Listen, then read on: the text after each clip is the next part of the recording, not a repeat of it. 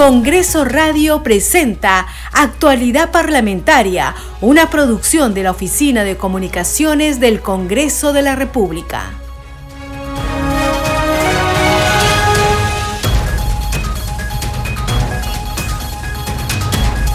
¿Cómo están? Bienvenidos a su programa Actualidad Parlamentaria. Les saluda Carlos Alvarado y estos son los titulares de hoy 29 de diciembre del 2022. En maratónica sesión, el Pleno del Congreso de la República aprobó sendos proyectos de ley de interés nacional. Aprobó la creación del bono electricidad, un subsidio monetario temporal y excepcional a favor de usuarios en situación vulnerable. Sancionó un dictamen que impulsa la actividad turística en nuestro país, golpeada por las restricciones de la pandemia COVID-19 aprobó modificar el Código Penal para reprimir las conductas que afectan los principios de mérito y legalidad para el acceso a la función pública. El Pleno aprobó una moción que expresa su rechazo a los constantes e inaceptables intromisiones en los asuntos internos del Perú de los presidentes de México Andrés Manuel López Obrador y de Colombia Gustavo Petro. La moción 5022 considera que las declaraciones de López Obrador y Gustavo Petro constituyen una violación al derecho internacional en perjuicio del Perú. También aprobó un dictamen que dispone que el acogimiento excepcional al régimen especial de recuperación anticipada del IGB será hasta el 2024. Se precisa que la norma contribuirá a la reactivación de la inversión privada. El Pleno del Congreso aprobó suspender por 120 días al parlamentario del bloque magisterial Pasión Dávila por agredir al legislador Juan Burgos. Con 62 votos a favor, 38 en contra y 6 abstenciones, se aceptó sancionar a Pasión Dávila por los próximos tres meses sin goce de haber. El Premier Alberto Otárola confirmó que su gabinete pedirá el voto de confianza al Congreso el próximo 10 de enero. Sobre el voto de confianza nosotros hemos pedido una fecha al Congreso de la República y nos ha anunciado que va a ser el 10 de enero, puntualizó. En la subcomisión de acusaciones constitucionales, el congresista Diego Bazán sustenta el informe final de la denuncia contra el expresidente Pedro Castillo. La denuncia fue presentada por la fiscal de la Nación, Patricia Benavides, en octubre pasado por los presuntos delitos de organización criminal tráfico de influencias y colusión. La acusación alcanza a los exministros Heiner Alvarado, Vivienda y el prófugo Juan Silva, Transportes por los presuntos actos de corrupción en los casos Petro Perú, Provías Descentralizado MTC y Ministerio de Vivienda. De aprobarse el informe final deberá ser ratificado por la Comisión Permanente y luego por el Pleno del Congreso.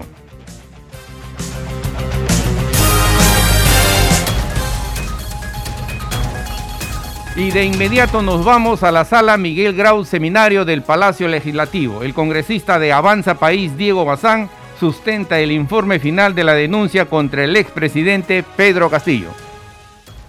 De organización criminal agravado, tráfico de influencias agravado y cómplice del delito de colusión Segundo, acusar a Juan Francisco Silva Villegas en condición de exministro de Transportes y Comunicaciones por la presunta comisión de los delitos de organización criminal y colusión. Y tercero, acusar a Heiner Alvarado López en condición de exministro de Vivienda, Construcción y Saneamiento por la presunta de, la comisión del delito de organización criminal. De esta manera, señora Presidenta, concluyo la sustentación del informe final de la denuncia constitucional 305. Muchas gracias. Muchas gracias, congresista.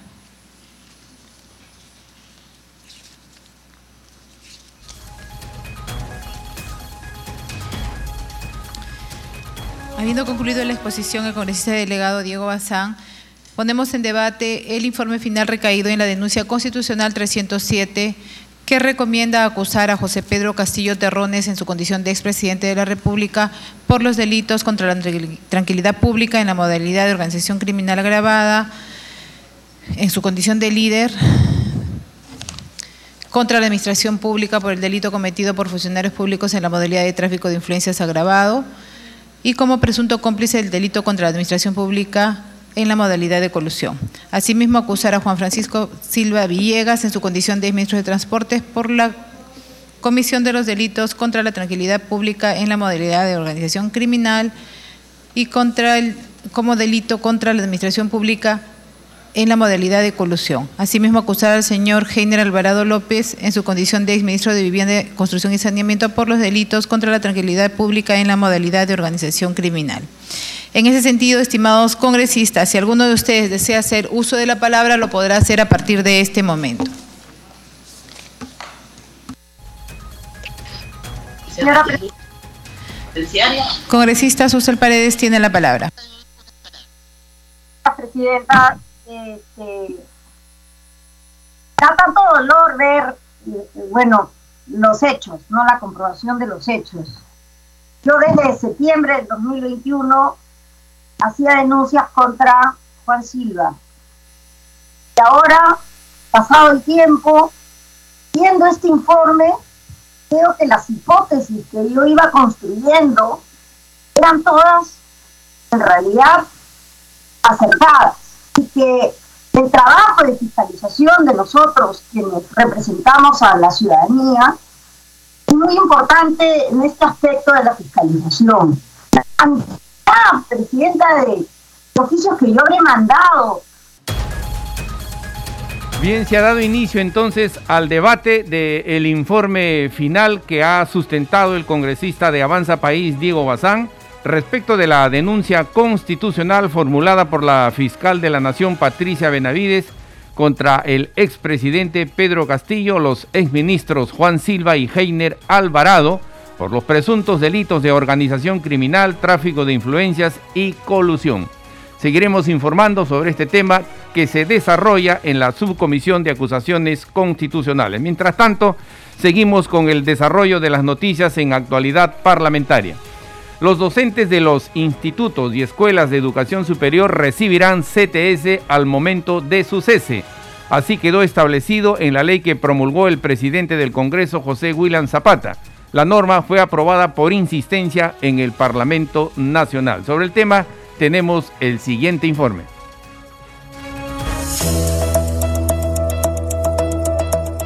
El presidente del Congreso de la República, José Williams, promulgó la autógrafa de ley a favor de los docentes de los institutos y escuelas de educación superior que establece, entre otros beneficios, la CTS total por año trabajado al momento de su cese. Se trata de la norma que modifica la ley 3512 de institutos y escuelas de educación superior y de la carrera pública de sus docentes, aprobada por insistencia por el Parlamento el 21 de diciembre pasado. Ustedes son parte de la educación superior y cumplen un rol fundamental en la enseñanza de los jóvenes, expresó William Zapata a los maestros presentes en el recinto legislativo. Es importante la tarea que hacen los educadores. Y en el caso de los educadores de las escuelas superiores, de los institutos, eh, tiene un valor adicional, puesto que ustedes, distinguidos amigos, generan desarrollo, generan progreso, generan industria y hacen que un país pueda progresar mucho más. Y si son bien capacitados, por supuesto que con mayor razón. Entonces, ese es el doble valor que tiene la educación en ustedes, que enseñan a los jóvenes y encima nos llevan a que el país tenga desarrollo. Este Congreso tiene divergencias obvias, ¿no? Porque es así como funcionan los Congresos. Como dije antes, también tenemos fallas y las sabemos reconocer, pero tenemos muchas cosas que se han hecho en provecho de la ciudadanía y se han hecho juntos. ¿No? Los congresistas se han unido para hacer todo ello. Yo deseo de que esto los motive también para hacer una tarea mucho más, más valiosa, más importante. El congresista del bloque magisterial, Alex Paredes, manifestó que se trata de un momento histórico, toda vez que la norma representa una reivindicación para los docentes. Como lo manifestamos, es un día histórico, porque hay un conjunto de derechos que se van a reconocer, que se van a retomar con la modificatoria de la ley 30512. En el caso del magisterio, ese reconocimiento llamado compensación de tiempo de servicio solamente se calculaba sobre el 14% de nuestra remuneración multiplicado por año trabajado y hasta un máximo de 30. Hoy este Congreso de la República, como lo hizo con los maestros de educación básica, con los auxiliares de educación nombrados y contratados y los docentes contratados, hoy los docentes de educación superior recuperan su dignidad. Y hoy su compensación de tiempo de servicios será calculada un sueldo total por año trabajado. Y eso lo está haciendo este Congreso de la República. El representante de Perú Libre, Flavio Cruz, destacó la unidad del Congreso que está respondiendo, dijo, a las demandas que la población requiere. Días como estos son trascendentales para cada uno de nosotros quienes venimos al Congreso de la República para cumplir eh, desafíos, retos, pero yo debo reconocer también el compromiso de los diversos sectores aquí. A veces cuando se trata de derechos laborales, derechos humanos, a veces no debe haber colores políticos y la verdad que aquí en el Congreso todo el mundo se ha desquitado de su color político y ha votado a favor efectivamente de reivindicar y reconocer un derecho. Si no, estas leyes que hoy están, nuestro presidente va este, este, a aprobar o va, a firmarla, no, no, no se habrían aprobado. Sin, simplemente no se habrían aprobado. Entonces es la unidad también de un Congreso que está respondiendo a las expectativas de un país fundamentalmente a favor de los trabajadores. La profesora Ana Martínez, al agradecer la promulgación de la norma, manifestó que se hizo justicia con los educadores y sus familias. Hoy, para educación superior, es un hecho histórico que nosotros por décadas hemos sido olvidados por diferentes gobiernos, pero hoy se ha hecho justicia social, no solamente a los docentes, sino a sus familiares y a nuestros queridos estudiantes a nivel nacional. Quiero también manifestarles a ustedes que cuando el Congreso de la República y todas sus bancadas políticas luchan por un solo objetivo, en lograr leyes en favor del pueblo y en especial en educación superior, esto es un ejemplo que nos han dado hoy día, una lección que nosotros los docentes hemos aprendido, el haber aprobado la ley del 100% de la CTS a todos los docentes de educación superior. Mi agradecimiento a todos los congresistas sin excepción y en especial a la mesa directiva dirigida por el congresista William Zapata que nos ofreció y ha cumplido. En cumplimiento del artículo 108 de la Constitución, la autógrafa de ley fue promulgada por el presidente del Congreso y deberá ser publicada en los próximos días en el diario oficial El Peruano.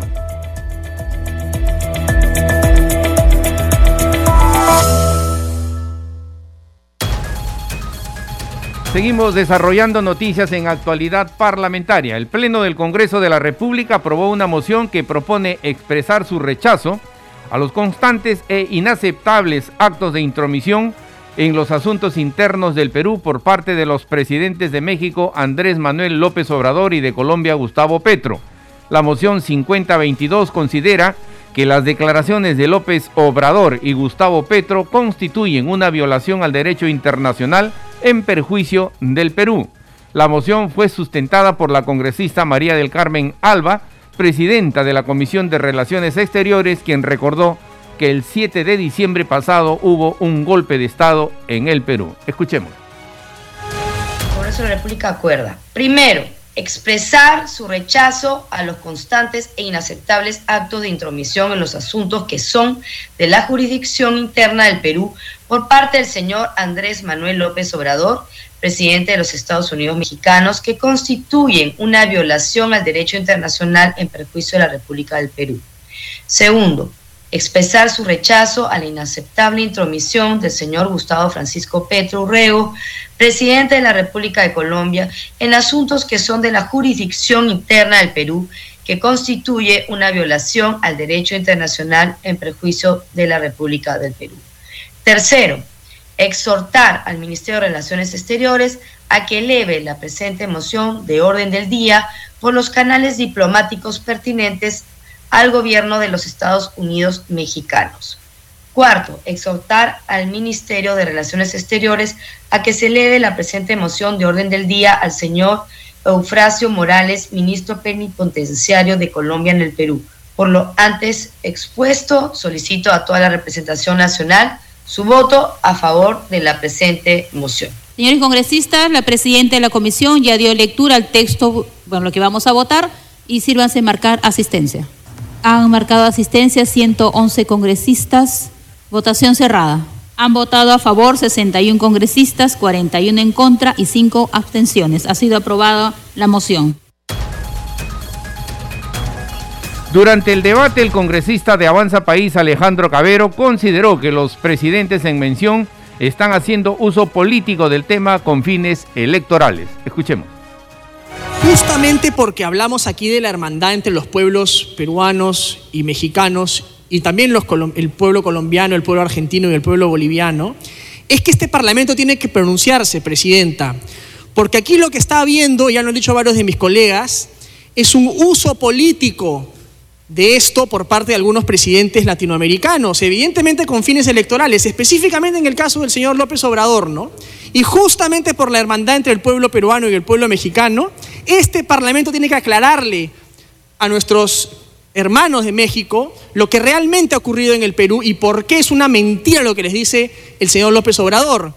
Eh, y yo agradezco, aprovecho además para, para agradecer a un grupo importante de alrededor de 100 diputados de oposición mexicanos que se han manifestado en contra de las declaraciones del señor López Obrador y de la evidente intromisión eh, de este presidente. Y en ese sentido, eh, señora presidenta, creo que el Perú tiene que hacerse respetar. Si alguna prioridad hay en este Congreso es respetar la soberanía de nuestro país, del Perú, de ese país que todos los 130 aquí representamos. Y por eso, presidenta, tenemos que rechazar el uso político, y efectivamente exhortarlos a que se dediquen a los enormes problemas que tienen sus países. Todos los países latinoamericanos tenemos problemas, eh, señora presidenta, que se dediquen a las cosas que tienen que hacer en México, en Colombia, en Bolivia, en Argentina. El señor Morales tuitea todo el día eh, en contra del Perú, ¿no? en contra del gobierno peruano, se mete en los asuntos que no le corresponden con un enorme desprecio por la democracia, por la libertad de prensa, por la sociedad civil organizada. ¿Por qué? Porque todos son aspirantes a dictadores, ¿no? Y como finalmente el aspirante a dictador Castillo, que era su colega, ¿no? No le funcionó el golpe de Estado porque en el Perú existe una sociedad democrática, instituciones, división de poderes, ¿no? Y un respeto irrestricto a la Constitución, a, él no le funcionó lo que seguramente ellos también quieren hacer en sus países, el señor López Obrador, el señor Evo Morales, el señor, el señor este Fernández, el señor Petro, ¿no? cuyo desprecio por la libertad de expresión y la democracia es evidente y se ve en la forma en cómo tratan a los medios y cómo tratan a la oposición y a la sociedad civil. En ese sentido, Presidenta, mi solidaridad con el pueblo mexicano, con los hermanos mexicanos, decirles que aquí lo que hubo fue un golpe de Estado y que los peruanos supimos cómo defendernos y que sabremos cómo defendernos porque el Perú, presidenta, por nada es la sociedad, la civilización más antigua de América. Y como la civilización más antigua de América representada en Caral, vamos a defender nuestra soberanía siempre y en todo lugar. El representante de Perú Libre, Jaime Quito, se expresó en contra de la moción. Señaló que las expresiones que hicieron los presidentes latinoamericanos están dentro del proceso democrático y de respeto a la no injerencia. Por supuesto que nos oponemos a esta declaración política que acaba de señalar la presidenta de la Comisión de Relaciones Exteriores. Si bien es cierto, hoy necesitamos respuestas políticas frente al problema que vive nuestro país, pero también tenemos que entender que ha habido una violación sistemática al debido proceso aquí dentro del Parlamento. Y las exhortaciones que han hecho los países en América Latina está dentro del proceso democrático y también se encuentra dentro la no injerencia que hacen estos países de América Latina para que se pueda respetar real y verdaderamente la democracia en el país y no violentar sistemáticamente el debido proceso. Yo no entiendo porque algunos no dicen absolutamente nada frente a la real y verdadera injerencia que tiene nuestro país, la embajada norteamericana, que dice lo que quiera y nadie dice nada. El legislador de Renovación Popular Jorge Montoya manifestó que estas injerencias afectan la dignidad nacional y crea una confusión internacional. Estamos acá sustentando una moción que en realidad todos deberíamos aplaudir esto es un tema de injerencia directa en los asuntos internos de un país hecho por gobernantes de otros países que afectan la dignidad nacional. Parece que hay algunos congresistas que están confundidos, no saben dónde están ubicados. Todo congresista está en la obligación de defender la dignidad nacional, sin excusas de ningún tipo y sin confundir a la población con discursos y narrativas que no tienen nada que ver con lo que es el derecho a tener soberanía en todos los ámbitos de lo que es el territorio nacional y la nacionalidad en sí. Lo que ha ocasionado esto es generar una confusión en la comunidad internacional sobre el Perú y es un asunto muy grave que tiene que ser atendido a la brevedad por el Congreso. Estamos en un problema de crisis política, donde poco a poco la gente se va quitando las caretas y dice realmente que son comunistas, no son demócratas. Escuchar hablar de democracia un comunista es un insulto a la inteligencia, porque tenemos claro que cuál es su objetivo y qué es lo que buscan. Pero todos los peruanos debemos defender la integridad nacional y cualquier ofensa que se le haga al país debe ser defendida en todos los campos. Y eso es lo que tratamos de hacer acá desde el Congreso de la República. Enseñarle a la población qué es lo que debe hacer y qué pasos son los que se deben seguir. Existe un movimiento separatista en el sur. El presidente del gobierno regional de Puno está hablando de separación del país. Es un acto de traición a la patria, el cual vamos a denunciar. Que se cuiden de hacer ese tipo de invocaciones que atentan contra la integridad nacional, que también tenemos que ser responsables y cortarlo en el momento que se presenta. La bancada de Renovación Popular va a presentar una denuncia al respecto y a cualquiera que tenga que ver en ese asunto será también incluido en la misma denuncia de traición a la patria. No se puede permitir que peruanos busquen la separación del territorio nacional, guiados Seguimos desarrollando noticias en actualidad parlamentaria y antes vamos a conocer las publicaciones de los congresistas en las redes sociales. Para ello tomamos contacto con nuestra colega Perla Villanueva. Perla, buenos días. Carlos, muy buenos días. Efectivamente vamos a hacer un repaso de las principales publicaciones en redes sociales a esta, a esta hora. Señalarte que son dos temas los que se están eh, discutiendo, los que vienen siendo señalados en redes sociales. Uno es, como tú lo has señalado también, la maratónica sesión realizada en la víspera por el Pleno de la Representación Nacional en el que se abordaron diversos dictámenes que por su carácter de urgente deberían ser debatidos o debieron ser debatidos y aprobados antes del último día del año fiscal 2022, como ya sabemos que bueno, el siguiente año es el 2023, entonces ya pasaría este plazo, ¿no es cierto? Una de las congresistas que acaba de publicar un mensaje en el Twitter es la presidenta de la Subcomisión de Acusaciones Constitucionales, Lady Camones, quien ha señalado que se ha iniciado la sesión de la Subcomisión de Acusaciones Constitucionales para presentar y debatir el informe final de la denuncia constitucional por la fiscal Patricia Benavides contra el expresidente Pedro Castillo y los exministros Juan Silva y Heiner Alvarado. Se concluye, dice la congresista Camones, acusar como autor a Pedro Castillo por organización criminal agravado, condición de líder, tráfico de influencias agravado y colusión cómplice, a Juan Silva como autor por organización criminal y colusión y a Heiner Alvarado como autor por organización criminal. A estas publicaciones de la congresista Lady Camones, Carlos, se suma la publicación de la cuenta oficial de la Subcomisión de Acusaciones Constitucionales, que está informando que en ese momento se está dando lectura precisamente al informe final de esta denuncia constitucional con el número 307, formulada por la fiscal de la Nación, Patricia Benavides, contra el expresidente de la República, Pedro Castillo, y los exministros antes mencionados. Hay otra publicación de la cuenta oficial del Congreso del Perú en referencia a lo que te señalaba al iniciar este despacho, que son las normas o dictámenes aprobados y debatidos en la víspera por el Pleno de la Representación Nacional. Con 62 votos a favor, dice el Pleno del Congreso, aprobó la propuesta de suspender en el ejercicio del cargo y descuento de sus saberes por el plazo de 120 días de legislatura al señor congresista Pasión Dávila, y esto tras la agresión a su colega Juan Burgos. Con 42 votos a favor, 56 en contra y dos abstenciones, el Pleno del Congreso rechazó además la reconsideración de la votación de la propuesta de suspensión en el ejercicio del cargo y descuento de sus saberes en el plazo de 120 días de legislatura al congresista Pasión Dávila.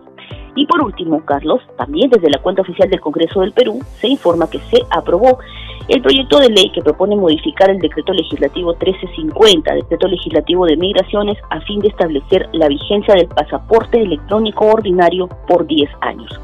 Estas son, Carlos, algunas de las publicaciones en las redes sociales a esta hora de la mañana referentes al Parlamento Nacional. Seguimos contigo, adelante. Gracias Perla. El segmento entonces Congreso en redes con nuestra colega Perla Villanueva. Seguimos desarrollando noticias en actualidad parlamentaria.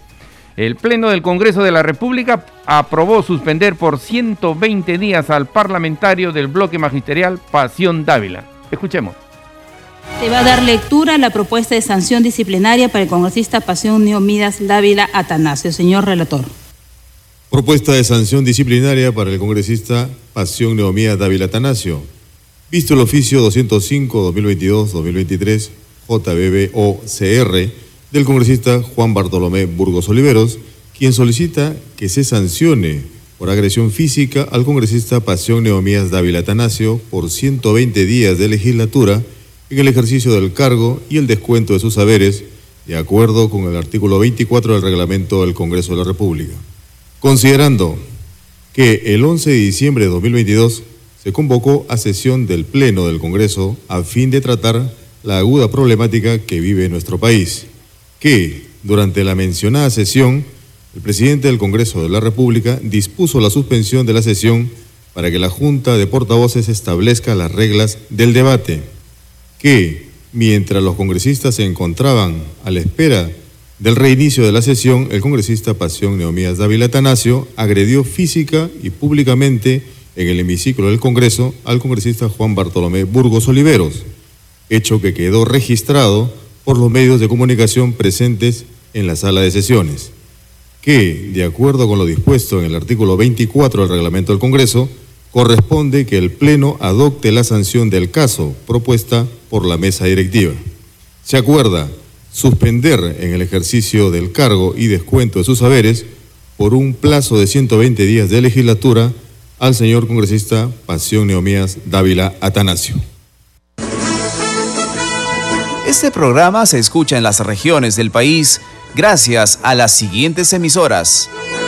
Radio Inca Tropical de Abancaya Purímac, Cinética Radio de Ayacucho, Radio TV Shalom Plus de Tingo María, Radio Las Vegas de Mollendo Arequipa, Radio Star de Mollendo Arequipa, Radio Madre de Dios de Puerto Maldonado, Radio Amazónica de Satipo en Junín, Radio TV Perú de Juliaca Puno, Radio Amistad de Lambayeque, Radio El Pueblo de Ayacucho, Radio Satel Perú de Lampa en Puno, Radio La Voz del Valle de Aplao en Arequipa, Radio Líder de La Unión en Piura, Radio Victoria de Ocros de Huamanga, Ayacucho. Estos son los titulares de cierre. En maratónica sesión, el Pleno del Congreso de la República aprobó sendos proyectos de ley de interés nacional. Aprobó la creación del bono electricidad, un subsidio monetario temporal y excepcional a favor de usuarios en situación vulnerable. Sancionó un dictamen que impulsa la actividad turística en nuestro país golpeada por las restricciones de la pandemia COVID-19. Aprobó modificar el Código Penal para reprimir las conductas que afectan los principios de mérito y legalidad para el acceso a la función pública el Pleno aprobó una moción que expresa su rechazo a los constantes e inaceptables intromisiones en los asuntos internos del Perú de los presidentes de México, Andrés Manuel López Obrador y de Colombia, Gustavo Petro. También aprobó un dictamen que dispone que el acogimiento excepcional al régimen especial de recuperación anticipada del IGB será hasta el 2024. El Pleno del Congreso aprobó suspender por 120 días al parlamentario del bloque magisterial Pasión Dávila por agredir al legislador Juan Burgos. Con 62 votos a favor, 38 en contra y 6 abstenciones, se aceptó sancionar a Pasión Dávila por los próximos tres meses sin goce de haber. El Premier Alberto Otárola confirmó que su gabinete pedirá el voto de confianza al Congreso el próximo 10 de enero. En la subcomisión de acusaciones constitucionales, el congresista Diego Bazán sustentó el informe final de la denuncia contra el expresidente Pedro Castillo. La denuncia fue presentada por la fiscal de la Nación Patricia Benavides en octubre pasado por los presuntos delitos de organización criminal tráfico de influencias y colusión. La acusación alcanza a los exministros Heiner Alvarado y el prófugo Juan Silva por los presuntos delitos de actos de corrupción en los casos Petroperú, Provías Descentralizado, MTC y Ministerio de Vivienda. De aprobarse el informe final deberá ser ratificado por la Comisión Permanente y luego por el Pleno del Congreso. Hasta aquí las noticias en actualidad parlamentaria. En los controles nos acompañó Franco Roldán. Hasta mañana. Congreso Radio presentó Actualidad Parlamentaria, una producción de la Oficina de Comunicaciones del Congreso de la República.